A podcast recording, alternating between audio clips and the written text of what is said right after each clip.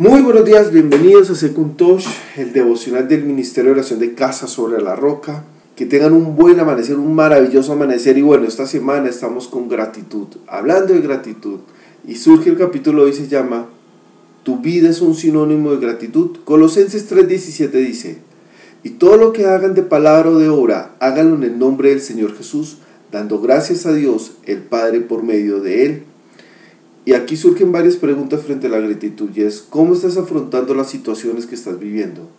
Y todo lo que estás haciendo, todo lo que estás haciendo, ¿lo estás haciendo como para Dios?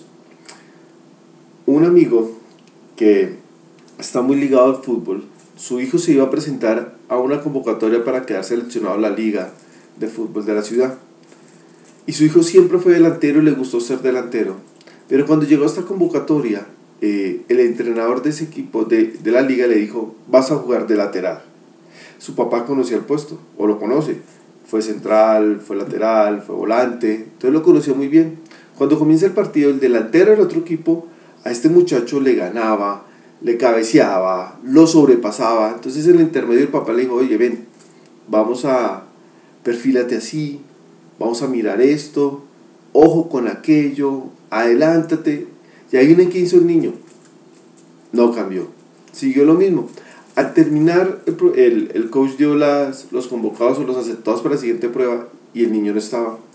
Y el papá estaba triste. Y le dice el niño, ¿estás triste o estás bravo porque no pasé? Dijo, no. Mi amigo le dijo, no. Te voy a hacer una pregunta. ¿Tú diste lo mejor de ti? Y el niño dijo, no. Dijo, eso es lo que más tristeza que tú no has dado lo mejor, el resultado no importa. Lo importante es que tú des lo mejor. Y el resultado ya depende de Dios. Y decía, wow, qué locura. Y aquí muchas veces en tu vida y en mi vida pasa eso.